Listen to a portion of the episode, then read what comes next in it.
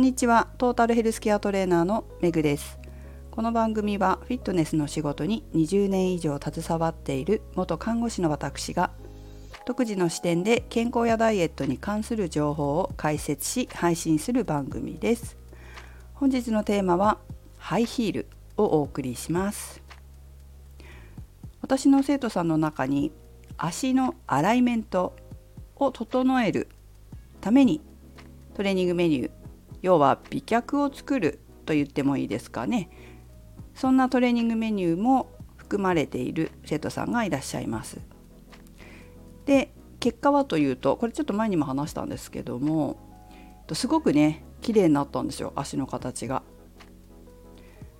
横の足の張りが取れてこう前から見てもすごい綺麗になったし後ろから見てもすごく綺麗になったんですね。そうすると細いパンツを履いてもかっこよく見えてスキニーが履けるようになったなんてねおっしゃっておりましたけどすごく私もね嬉しいなというふうに思ったわけです。そのためにはやはり普段の歩き方や立ち方も大切になってきます。トレーニングでもちろん使う筋肉を変えてあげる。要は足の足がきれいになるようにその人の筋肉を使う癖を見抜いて違う筋肉が使えるようにするっていうこともやるんですがそれをしっかり普段の日常生活でも意識してもらって歩き方立ち方も気をつけてもらうっていうことがとても大事になります。でその生徒さんは普段からスニーカーを履くことにして気をつけてもいたそうなんですね。ところがですねある日一緒に歩いていた彼氏にすごく内股になってるって言われたことがあったんだそうです。でその時は実はハイヒールを履いていたそうなんです。普段スニーカーばかり履いていらっしゃったので久しぶりにハイヒールを履かれたそうなんですけど、まあ、そのせいか転ばないように転ばないようにと思って歩いた歩き方が内股になっていたのかもしれないというふうに生徒さんがおっしゃってました。まあ、そういうことあるかもしれませんよね。ハイヒールは本当にね姿勢を良くしてちゃんと歩かないとでっちり反り腰猫背 X 脚なんかにもねなりやすいので本当に気をつけないといけません歩いてる姿もそれだとちょっと見栄えが悪いですよね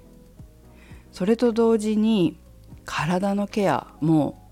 本当に必要になってくると私は思います。スニーカーよりもハイヒールの方が体のバランス取れにくいですからやっぱり。まあ普段スニーカー履いてらっしゃる方なんかはハイヒール履くことによってちょっと重心が変わると体のバランスが変わって使う筋肉が変わるということもありますしハイヒールもそうだけどあとそうねサンダルとかあとはパンプスとかは足が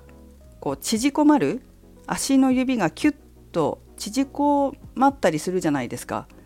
そうするとこの縮こまった状態で足が固まったりもするんですよね。そうすると血行が悪くなって冷え性になりやすくなったりもするしヒールがある靴を履いて体の重心が足の指の方に行っちゃうと今度外反母趾や外反小趾なども原因になりかねないですし外反母趾や外反小趾まあ歩き方とかも関わってくるけれどもそれによって肩こりや腰痛も生じます。足の指と言っても侮れないわけですよ。なぜなら体の筋肉って全身つながってますし筋膜もあります。筋膜全身つないでますからね。なので足もちろん足はほぐして緩めてあげてほしいんですけれどもそれと同時に全身背骨から骨盤から肩甲骨からいろんなところを緩めて、えー、コンディションを整えてあげるコンディショニングしてあげる筋肉のコンディションを整えてあげるかなっていうことが大事になってくると思いますよ。すごく大事だと思います。ということでまあスニーカーもそうですけど普通のねスニーカーもそうだけど何でもそうだけどハイヒールは特に